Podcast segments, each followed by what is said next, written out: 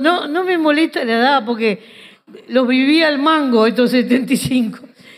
Pero este, ya estoy más allá. Solo que el otro día me llegó una, una torta a mi casa de una gente amiga que, que, este, que me mandó. Entonces ahora con todo ese mundo este, de internet, eso circuló. Y bueno, este, la gente se enteró que yo cumplía años. Y, entonces, el más distraído en todo este cuento es Pepe, ¿no? Porque me dice, este, parece que hay unos con una torta viejita. Me dice, sí, porque hoy es mi cumpleaños. ¡Oh! Porque, bueno, nosotros no le damos mucha voz, pero igual muchas gracias.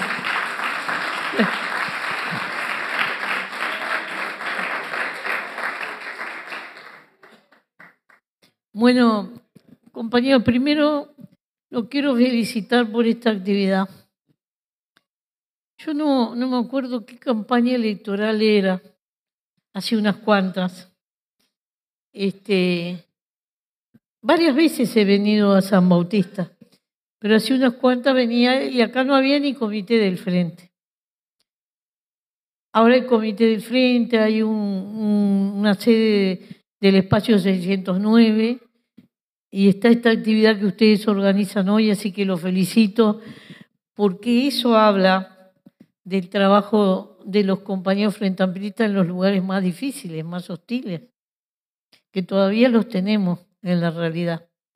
Y no por los ciudadanos de, de esta localidad ni de este pago, porque hay muchos ciudadanos maravillosos que desgraciadamente todavía están en la fila equivocada.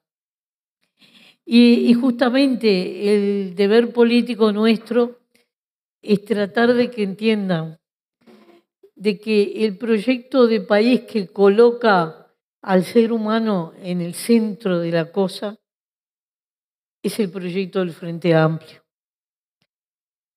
Porque para colocar al ser humano en el centro de la cosa no se puede pensar con cabeza de empresario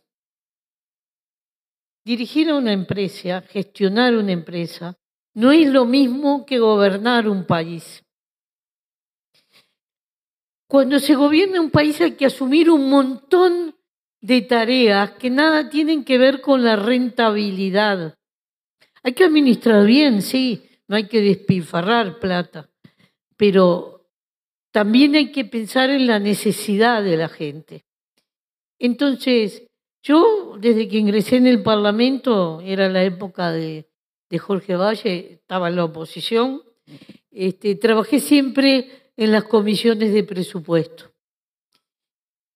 Para cualquier política pública que se desarrolle, se precisa tener un plan para hacer la idea de lo, la propuesta de lo que va a ser y el recurso, tanto el recurso económico como los recursos humanos.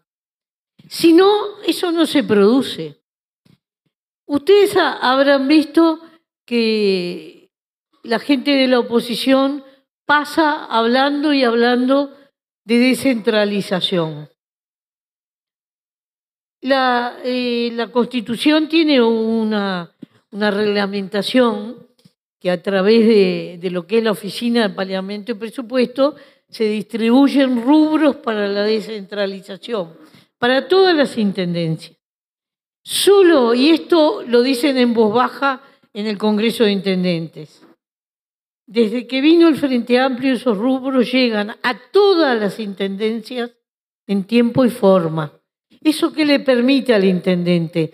Saber que va a tener determinados recursos y poder planificar una obra.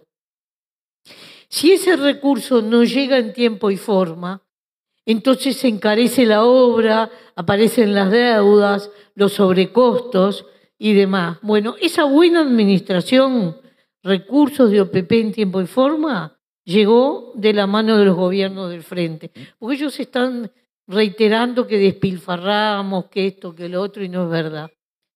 Hubo gobiernos en el momento que gobernó la calle, nosotros ya teníamos la Intendencia de Montevideo. Ah, no, rubro de descentralización para Montevideo, no, nones. En esa época, ministro de Obras Públicas era el, ingeniero Lucio Cáceres, ¿se acuerdan? Estábamos en la comisión de presupuesto y nosotros le, le hicimos dos preguntas nada más. ¿Cuándo se iba a hacer la, la perimetral, esa ruta perimetral que una ruta 5 con la 102, que era necesaria para los dos departamentos y para el transporte de carga del país? Y la respuesta fue no porque beneficia a Montevideo. Imagínense el escandalete que hubieran hecho si esa hubiera sido una respuesta de un ministro nuestro. Y la otra pregunta que le hicimos era si iba a haber rubros para la caminería rural de Montevideo. Montevideo y Montevideo, ¿qué ruralidad tiene? Entonces yo tenía la contribución inmobiliaria de, mi, predio. Le digo, mira, acá hice contribución rural. Ah, no me importa. Esas eran las respuestas.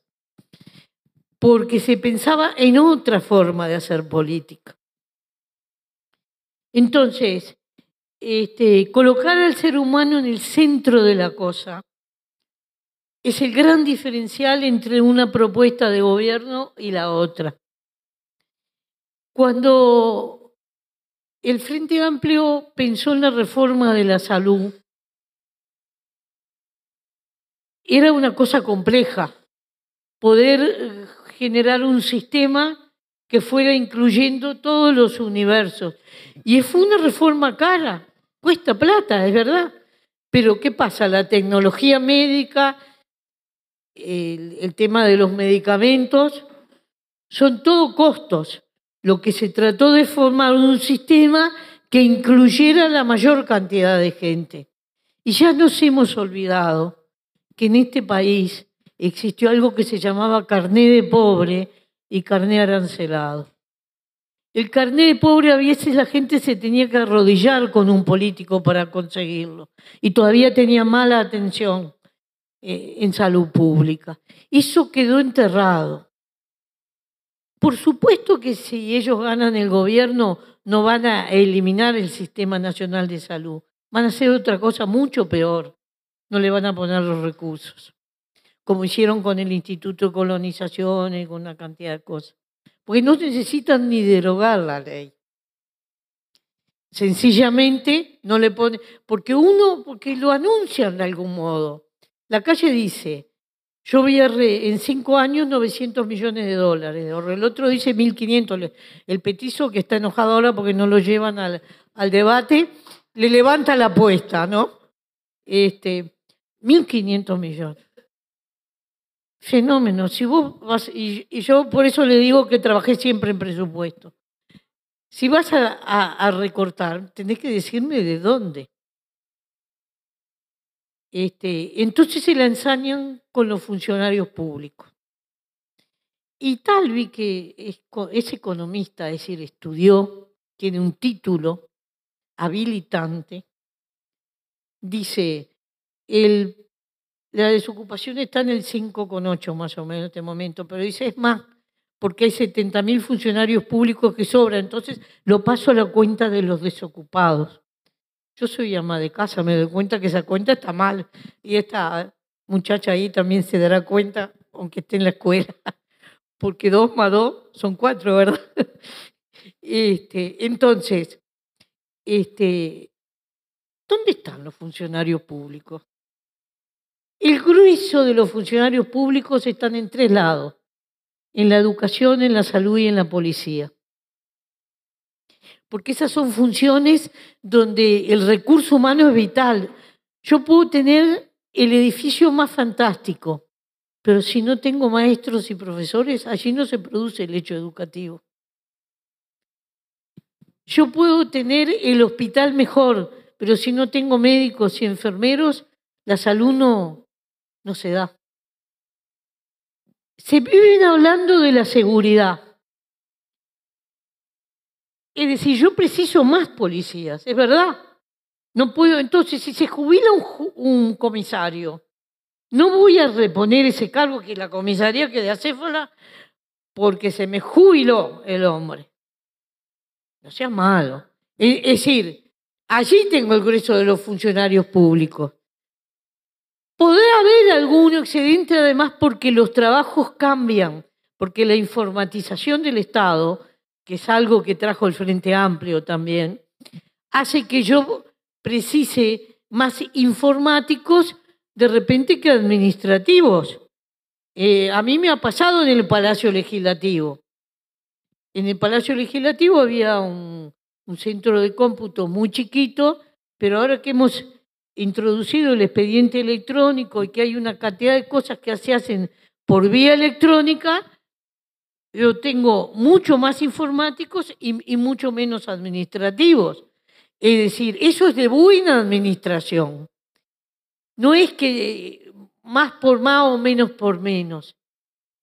Además hay determinadas tareas que son muy difíciles de suplir. Este, por ejemplo, yo pongo el lugar que yo administro porque ese lo conozco bien. Los sugiere son funcionarios que le hacen el servicio a los legisladores, trasiegan papeles y eso. si a mí me falta, se me jubila un ujier o me lo piden en comisión, yo no necesito suplirlo porque yo reparto las horas y a los otros les sirve. Pero si a mí se me jubila la contadora del Poder Legislativo, preciso poner un contador porque yo todos los meses le tengo que llevar al BPS la liquidación. Así de sencillo. Y tiene que estar firmado por un contador. Entonces no puedo dejar así. Es falaz lo que están diciendo. Nosotros en, el, en, el, en una de las rendiciones de cuentas dijimos, vamos, de cada tres vacantes vamos a, llenar nada más que dos y lo hicimos. Lo hicimos en las empresas públicas, lo hicimos en el Poder Legislativo. Entonces, no solo se habla sin conocer la realidad, lo cual es muy peligroso, sino además que se miente. Esas son las falsas noticias. No cosas gruesas, de esas muy burdas que aparecen a veces en las redes sociales. No, son estas, las sutiles. Porque todo el tiempo están cayendo en estas contradicciones. Es impresionante, si uno sigue las declaraciones constantemente, están cayendo. Allá sale el otro a decir, quiero que haya menos legisladores, el Novik. Bueno, yo te voy a explicar, querido, cómo es la constitución. La Cámara de Diputados, si le querés reducir el número, tenés que conseguir una mayoría especial y entonces se, se vota en la Cámara y se puede reducir el número. Pero la Cámara de Senadores es una reforma constitucional. Entonces, gritar que lo vas a hacer y de repente que lo vas a hacer desde una banca de diputados es mentirle descaradamente a la gente. Es este, propagar ignorancia. Y está lleno de. Ahora está con la ley de urgente consideración, el cookie. Estuvo acá hoy, lo visitó. ¿Cómo le fue al cookie? Bueno, este, existe ese mecanismo en la Constitución. Es un mecanismo que está previsto para cuestiones realmente de urgente, es decir, que, es necesario, este, hay que justificar que las cosas que se ponen en la ley son necesarias con urgencia. ¿no? Pero además, este, tiene 90 días para ser discutidas porque son 45 días por cada cámara.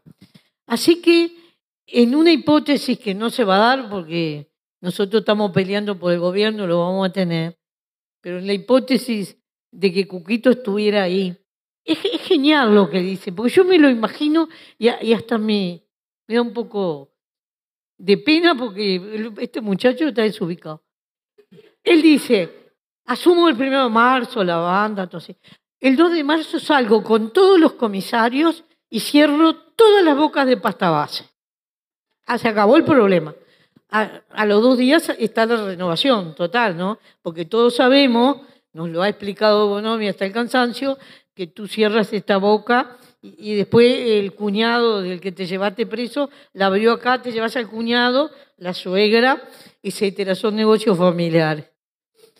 Pero él no va a salir comisario en mano, al otro día cerrar. Bueno, primero. Entonces después va a mandar esa ley. Para que una ley entre al Parlamento se tiene que reunir la Cámara, entra, va a una comisión, antes del 15 de marzo imposible, 45 días la primera Cámara, fin de abril, 45 días la segunda, fin de junio. Pero además, como es, por lo que anunció, está lleno de, de propuestas polémicas, lío desde el 15 de marzo hasta el 15 de junio y el 30 de junio entra el presupuesto hasta fin de agosto. No, no quiero ni pensar lo que puede ser ese año. Más vale que no vaya a la presidencia. Tiene que madurar un poco. Más vale que no vaya.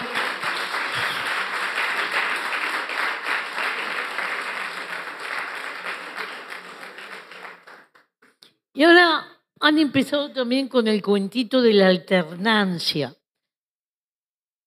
Este, de la calle dice, si no hay alternancia no hay democracia. Buah, eso ya desconocer al ciudadano, porque el ciudadano va a votar lo que se le cante. En este país, durante 93 años, los ciudadanos hicieron ganar al Partido Colorado. Entonces esos 93 años no hubo democracia, no hubo democracia en los pedidos que se interrumpió. Pero si el ciudadano se le antoja votar, la libertad está ahí. Que no nos pase como al vecino, que como se me rechinó porque no lo votaron, agarró y derrumbó un país como la Argentina con las consecuencias que estamos viendo. Es terrible lo que pasó. Entonces, ahora yo también le preguntaría a Cookie, ¿nunca pasaste por Cerro Largo? Hace mil años que no hay alternancia en Cerro Largo. En San José tampoco. Entonces, ¿cómo era el cuento? Esto vale para algunos y para otros no. Y, se olvida que en el Palacio Legislativo, así presidiendo la Cámara, está aquella frase de Artigas, mi autoridad emana de vosotros. Bueno, si mi autoridad emana de vosotros, si creemos realmente en ese concepto, yo tengo que aceptar lo que el país me diga, lo que la gente me diga. El único plebiscito es el 27 de octubre. Es la única encuesta que vale. Entonces, decir no es mejor la alternancia, es mejor esto, es querer engañar como que si se alternan los partidos en el gobierno, el resultado va a ser mejor. No es verdad. Eso no es verdad. Además, este, él ya quiere, porque se da cuenta que él dice, bueno, puedo ganar, pero preciso formar, me tengo que aliar con alguno para conseguir los votos, porque hay una cosa que es clarita, una ley sale si tiene los votos, si no tiene los votos no sale. Los partidos pueden tener votos propios y poder sacar las leyes con su voto, le pasó mucho tiempo a los colorados y nos pasó a nosotros, o tener que hacer sociedad con otro. esas son las dos. Y si en una no te entendés, la ley no sale. No tenés cómo. Es así. Yo recuerdo bien en el periodo de Valle, lo que me olvidé fue el tema, porque me acuerdo de, de la anécdota. No me acuerdo qué discutíamos, era algo que los colorados estaban muy interesados.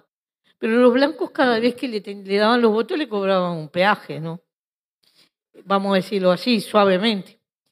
Entonces se le habían emberrechinado, porque la, la bancada del Frente Amplio eran 40 diputados, era una bancada grande. Se le habían emberrechinado dos, el diputado de Colonia y la diputada de Cerro Largo, que no votaban.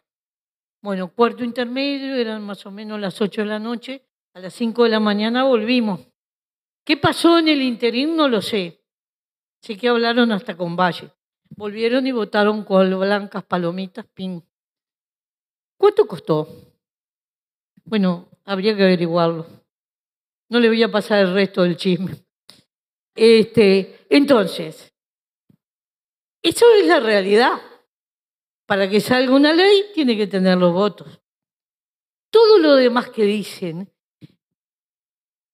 es una forma de, eh, de mirar el Estado como si fuera una empresa. Un empresario puede tomar esas decisiones y está bien que lo haga, es la cuestión privada, ¿no? No puede decir, bueno, este, voy a hacer esta inversión, voy a traer esta maquinaria y voy a venderle a fulano fenómeno, el directorio de esa empresa decidirá. Muy bien, pero un país no es así. Además, hay veces hay que tomar decisiones que nada tienen que ver con la rentabilidad. el presidente de UTE me lo explicaba el otro día. Del Río Negro hacia el sur, la UTE da ganancia. Del Río Negro hacia el norte da pérdida. Si la UTE estuviera en manos privadas, como se quiso en su momento, el norte no tenía luz, porque un privado no va a, a subsidiar por la linda cara de los que viven al norte del Río Negro. El sur en este momento subsidia al norte porque es un bien público. Es decir, nosotros nos miramos como un todo. Es preferible subsidiar al ciudadano de Bella Unión y que tenga luz. En este momento, porque hemos avanzado en la electrificación rural, quedan nada más que 1.200 familias sin luz en este país. Todos los demás tienen acceso a algo que corresponde al siglo XXI, pero eso tiene un costo. Tiene un costo y está bien que lo tenga. Y hay que planificarlo. Y para, para poder seguir avanzando ahí fue que se empezó a hacer el cambio de la matriz energética, porque si no, cada vez que había una sequía y las represas se quedaban sin agua, había que comprar petróleo y prender la central Valle. Y eso eran 500, 600 millones de dólares que caían sobre el presupuesto nacional y entonces había que sacarlos de otro lado. Ahora tenemos el viento. El viento siempre estuvo en el Uruguay, es pretérito, anterior a nosotros, porque estamos en una esquina. Tenemos la, la eólica, tenemos la fotovoltaica y la de la biomasa. Es más, hubo momentos que le hemos vendido a Argentina y a Brasil. Entonces sale Manini Ríos y dice, viajé a Brasil para negociar la venta de energía. Ya hace rato que se está vendiendo. Lo hicimos cuando Dilma estaba de presidenta y está hecha la interconexión. No vio las, la línea, se ve que viajó pero no vio la línea.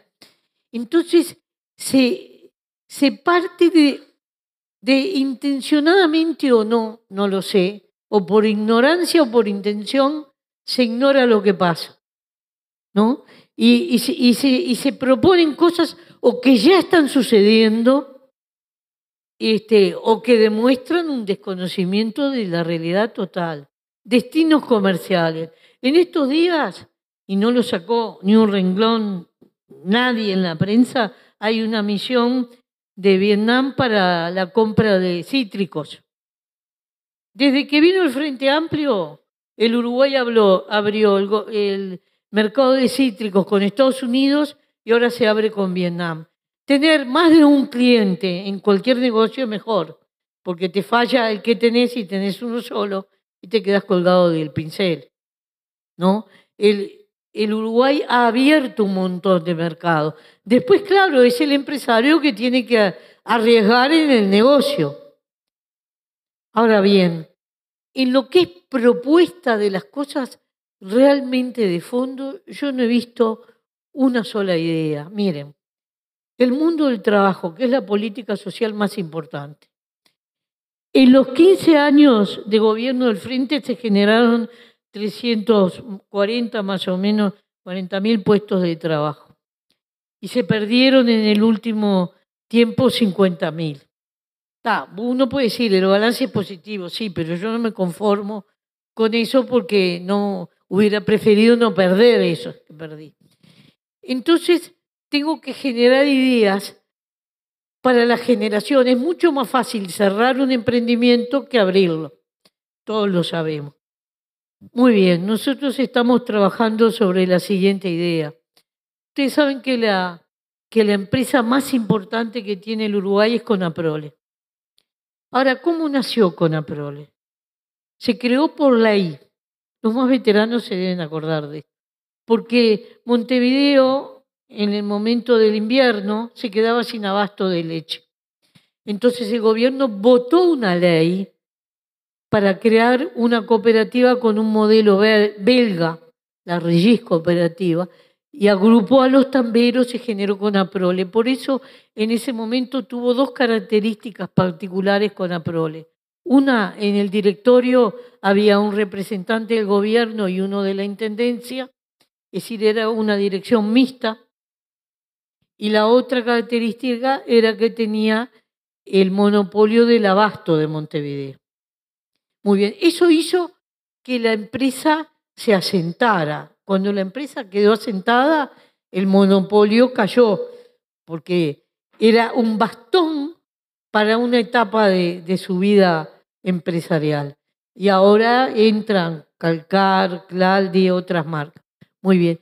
Y los dos representantes, el del gobierno nacional y la intendencia, se retiraron del directorio, pero la empresa quedó fuerte.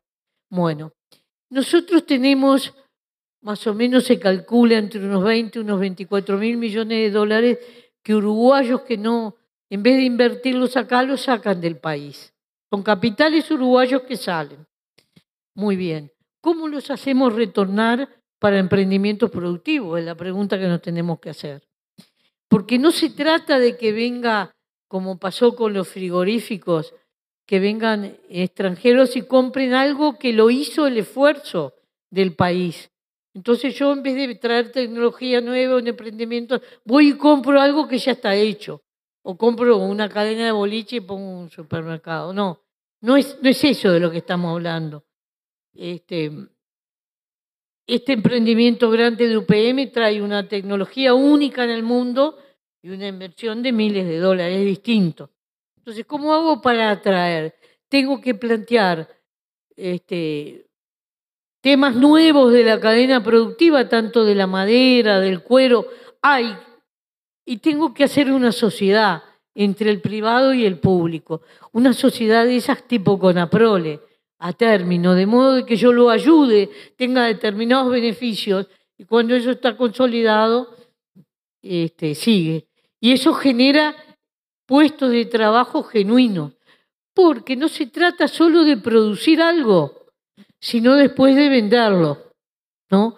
Hoy yo vengo de ahí de Empalme Olmos, y es verdad, la cerámica que estaban haciendo los muchachos allí, la, tanto la losa sanitaria como la otra, excelente calidad, pero se quedaron sin mercado. Y Uruguay tiene poca población, entonces hay que pensar en términos de exportación. ¿no? Conaprol exporta.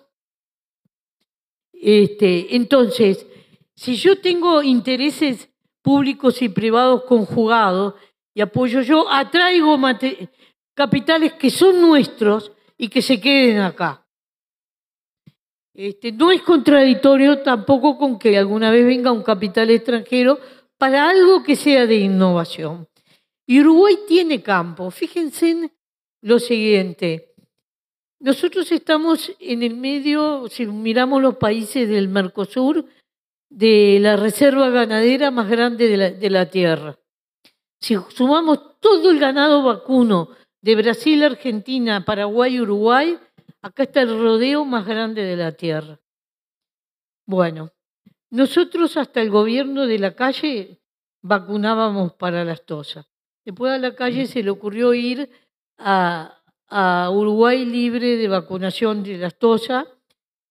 Este, por tanto, clausuró los laboratorios, laboratorio Santa Elena, fundamentalmente, que era el que la producía, y, este, y después el bicho pasó en el gobierno de Valle, pasó, cruzó la frontera porque los bichos no, no tienen aduana y, y vino aquel desastre. Y el Uruguay volvió a la vacunación. Todos los años gastamos 20 millones de dólares comprándole vacunas a Colombia y a España. ¿No podría el Uruguay poner, porque tiene una cantidad de islas es bueno esos laboratorios ponerlo en las islas porque se trabaja con el virus vivo y venderse a sí mismo y venderle al Mercosur, a Brasil, Argentina, Paraguay. ¿No tiene el cliente ahí? ¿Y otros productos veterinarios? Y eso es fuente de trabajo. Tenemos el conocimiento, tenemos las islas y tenemos el mercado. Precisamos el capital y asociarnos para que eso se cumpla. Este, entonces, hay posibilidad de desarrollar fuentes genuinas de trabajo, pero tenemos que ir por estos caminos. Tampoco se trata de generar trabajos chatarra, porque si no, finalmente la gente no llega a fin de mes. Es así. hay una gráfica que muestra que hasta el periodo de la calle, en el periodo de la calle el gobierno creció es verdad, creció el país, la riqueza, pero los salarios no crecieron, no se distribuyó, porque la distribución mayor de la riqueza es la mejora del salario, la forma de distribuir. Después vino incluso una etapa de, crecimiento. Y con los 15 años de gobierno al frente, el salario real creció 54%. Y como el salario está unido a las jubilaciones, cada vez que los trabajadores van a un consejo de salario, tienen la oportunidad de discutir y de, conseguir una mejora, repercute en las jubilaciones. Así que la flexibilización de los consejos de salario, como está propuesta, este, y, y todas esas este, reducciones que están planteando, va a impactar también en las jubilaciones. Y si yo sumo los activos más los pasivos, es casi la totalidad del país. Eso lo tenemos que tener claro. Con palabras elucuradas nos están diciendo lo que van a hacer que es terrible. Ahora bien, acá había sectores súper sumergidos. Había muchísima gente que no se podía jubilar en el servicio doméstico porque no tenía aportes. Todavía no estamos en el 100%, porque es un trabajo difícil de controlar, porque tengo que controlar un hogar. Pero tengo un 75% en blanco. Hay un antes y un después, que una persona que rindió servicios esa cantidad de años pueda tener finalmente una jubilación porque es un trabajo como cualquier otro. Y ahí hay un consejo de salarios también. Pasó lo mismo con el peón rural. No en vano, esas dos cajas, la doméstica y la rural, estaban juntas dentro del BPS, como diciendo, acá está el último orejón del tarro. Un peón rural en la inmensidad del campo le pasa lo mismo que a la doméstica, tiene dificultades para organizarse.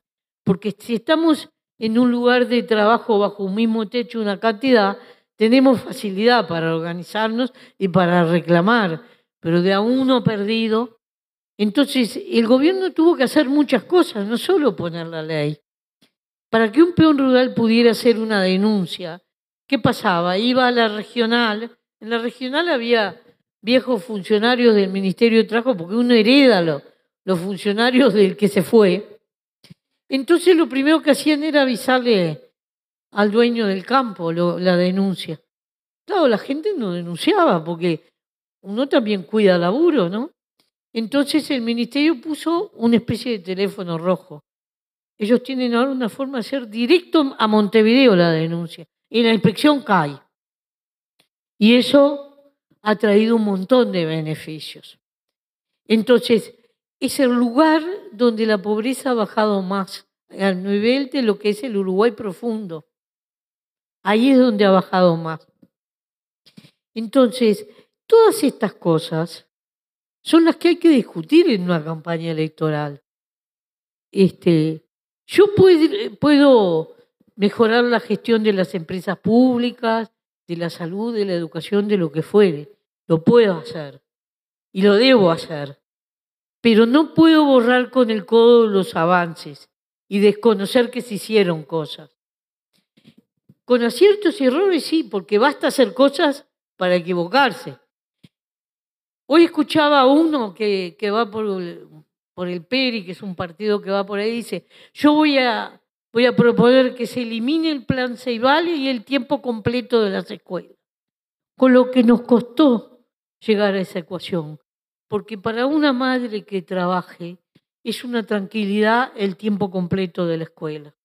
Es la oportunidad de tener un horario donde puede compatibilizar la seguridad del chiquilín que está en una institución y, y su razón laboral.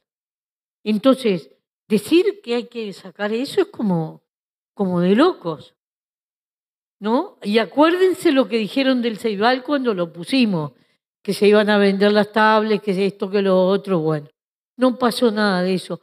Este mundo de hoy requiere, como hace 50 años o más cuando yo iba a la escuela, bueno, había que aprender las tablas ¿eh? las proposiciones que las aprendíamos de memoria, los palotes, todas esas cosas, y tal, con eso salíamos a trabajar.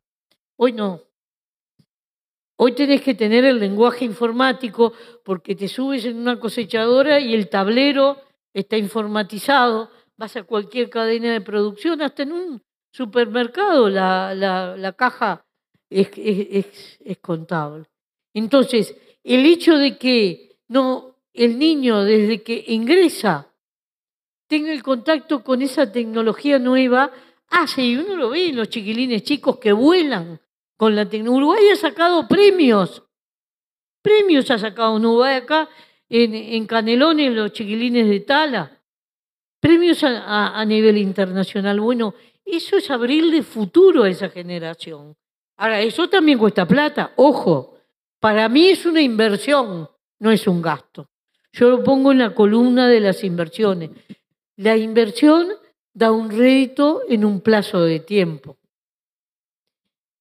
Entonces, ahí está la diferencia de puntos de vista de, de cómo se concibe la sociedad. Que yo creo que es verdad cuando se dice que estamos frente a la elección de dos modelos de país. Y nosotros, a mí no, no me gusta poner automáticamente comparaciones con otros países, pero podemos ver cosas que han pasado en el mundo cuando alguien de buena fe se engancha en creer que porque se utiliza la palabra cambio, alternancia, etcétera, de determinadas palabras, la situación, la peripecia personal va a mejorar. No es verdad eso. Entonces nosotros tenemos un proyecto de país que va generando sólidos cimientos de futuro.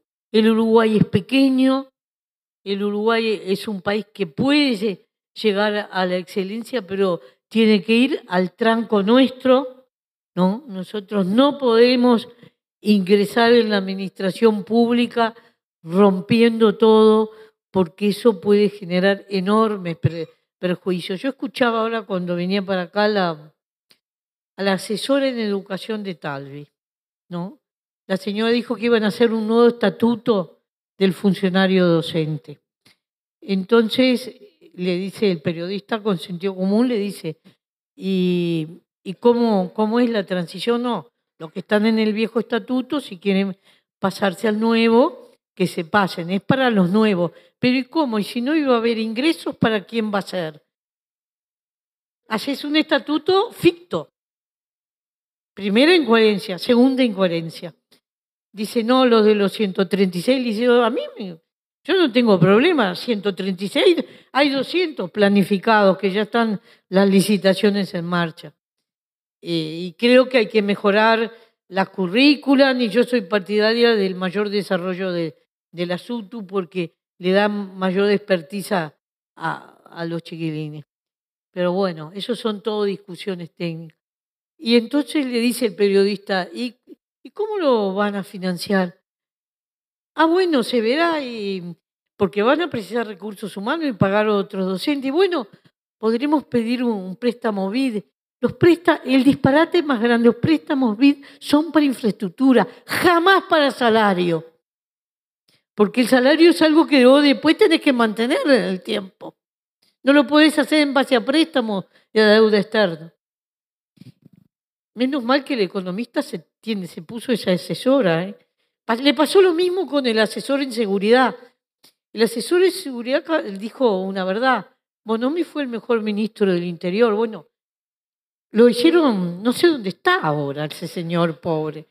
Miro que lo sacaron de aquí y de allá. Y el otro, que estaba con los colorados, agarró y se le fue con los blancos. Eh, no, esta elección, eh, si, uno, si no fuera porque está la suerte del país de por medio, es para hacerse, es para hacer el mejor carnaval en enero próximo. Es para las murgas, tienen letra y pico.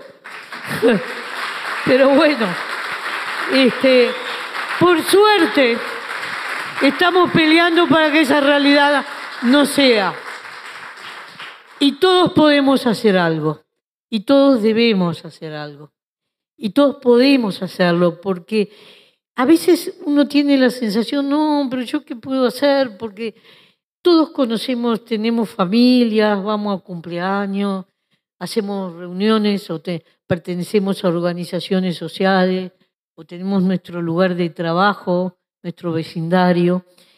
Y a mí no me importa que, que, el otro ciudadano, porque de repente es un excelente ciudadano que está equivocado, yo tengo que hablar, no me tengo que callar. Si todos nos proponemos conseguir dos o tres más, entonces podemos seguir desarrollando el modelo de país que centre la cosa en el ser humano. Si nosotros vamos pasivamente al 27 de octubre, el riesgo es ese. Es decir, que depende pura y exclusivamente de nosotros. Es un 27 de octubre muy peculiar porque en las dos orillas del río de la Plata nos jugamos el futuro y el futuro en parte tiene que ver con este barco que se llama Latinoamérica también. Entonces, yo los convido a no callarse, a trillar, a pelearse con el que sea. A veces vale la pena. Son peleitas que valen la pena. Este, a, tratar de entender que capaz que yo en este momento no tengo trabajo. Y sí, ese es mi problema principal y lo entiendo. Pero lo voy a conseguir con un proyecto como el de la calle, como el de Talvi. Porque tengo que hacerme esa pregunta. ¿Lo voy a conseguir? ¿Qué es lo que me está proponiendo? Es decir, no tiene formato de motosierra, pero genera el mismo efecto. ¿No? Si tiene pelo, bigote y maulla, es gato. ¿Qué vamos a hacerle? No hay otro. Entonces, este, creo que la gente no es tonta. Este, creo que la gente eh, sabe una cantidad de cosas que pasan, pero es bueno que la memoria esté presente. Si unos días fui al Sodre, se cumplían las 90.000 operaciones del Hospital de Ojos. Eso fue voluntad política y recursos. Y saben qué, hay una cosa mucho más penosa, porque eso a pesar que dijeron que no podían trabajar los médicos, que les hicieron juicio, que esto, que lo otro, siguió, siguió, siguió, y hoy hay 90.000 uruguayos que si no, no tenían la posibilidad porque no tenían plata en el bolsillo, que estarían en otra situación, ¿no? Bueno, allí mismo en el Samoa funciona otro programa, que es otro acuerdo con Cuba, que es el de las prótesis de, de, pierna y de brazos, ¿no? De miembros. Y, y los zapatos, porque cuando a alguien le ponen una prótesis este, de pierna hay que poner un zapato especial. Todo eso es plata. Bueno, en estos días se votó en el Parlamento la continuidad de ese proyecto. Los blancos y los colorados no votaron. Registren esto para decírselo a los vecinos. No lo votaron. Es decir, si tenés una pierna y no, si te faltó una pierna y no tenés plata, jodete. Te están diciendo eso. Así nomás. Este, ¿Por qué? Porque eran cubanos. Y bueno, no somos seres humanos, todo el barco este de la Tierra no es uno solo. Eh, es decir, cuando hay tanta mezquindad, pasó lo mismo con la Universidad de la Educación. Todos estamos convencidos que el docente y el maestro precisan nivel universitario, pero como la enseñanza es un ente autónomo, se precisa una mayoría especial no dan los votos y tienen el tupé de hablar de la formación docente en la campaña. No lo dieron en la legislatura pasada y no lo dieron en esta. Entonces, creo que, cuando hay tanta mentira metida en una campaña, es porque el único objetivo, lo único que los une es sacarnos. Ellos siempre les molestó que el gobierno, que del frente estuviera en el gobierno. Y uno en el Parlamento se da cuenta porque te miraban como diciendo, este intruso qué hace acá? ¿Por qué llegaron esto? Porque ese era el campo de ellos. Entonces, este, nosotros podemos seguir adelante con la construcción de esta, de esta utopía que a veces tiene sueños largos, pero uno, si sueña en la cortita, obtiene resultados cortitos. Hay que soñar bien a lo grande. Es probable que uno algunas cosas no las vea en el tiempo. A veces uno me pregunto, aquellos que murieron en Chicago por las ocho horas, no vieron las ocho horas. Pero si no hubiera pasado eso, ¿estarían las ocho horas? Porque las luchas sociales y políticas son acumulativas. Acumulamos, porque hubo alguien que peleó antes y nos heredó un basamento. Entonces, en 15 años nosotros hemos formado una plataforma de despegue. Bueno, queremos estar a la hora del despegue. Y por eso le pedimos que peleen por, esta, por este 27 de octubre y después el segundo round que lo queremos llamando de vuelta en este pago. Muchas gracias.